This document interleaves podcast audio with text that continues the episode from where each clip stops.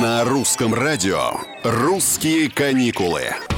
Да, привет, это Петр Кузнецов. Россияне меняют самолеты на машины. Мы все больше и чаще автопутешествуем. Сначала из-за пандемии, теперь из-за закрытия некоторых аэропортов, из-за уменьшения количества рейсов вообще, да и доходов тоже, чего уж там скрывать. Специалисты подсчитали, что путешествие на машине на 30, а то и 40% дешевле, чем на самолете или поезде. Но это если подготовиться как следует, чем мы и займемся в этом выпуске. Во-первых, перед поездкой проведите техническое обслуживание автомобиля. Обязательно, даже если делали ТО, как вам кажется, совсем недавно.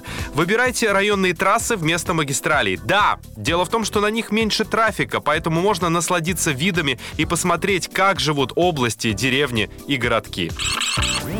Не забудьте проверить состояние будущего маршрута. В интернете несложно найти информацию о состоянии всех дорог, по которым вы собираетесь проехать. Заправляйтесь заранее, тем более если ваша поездка проходит через малонаселенные районы. АЗС там встречаются крайне редко или вообще не встречаются. Да, и обязательно возите с собой 10-литровую канистру с бензином, не меньше. Как и запас воды и консервов, особенно если будете колесить по пустынным дорогам. Это лишь некоторые советы будущим авто автопутешественникам продолжим в следующих русских каникулах. Поехали!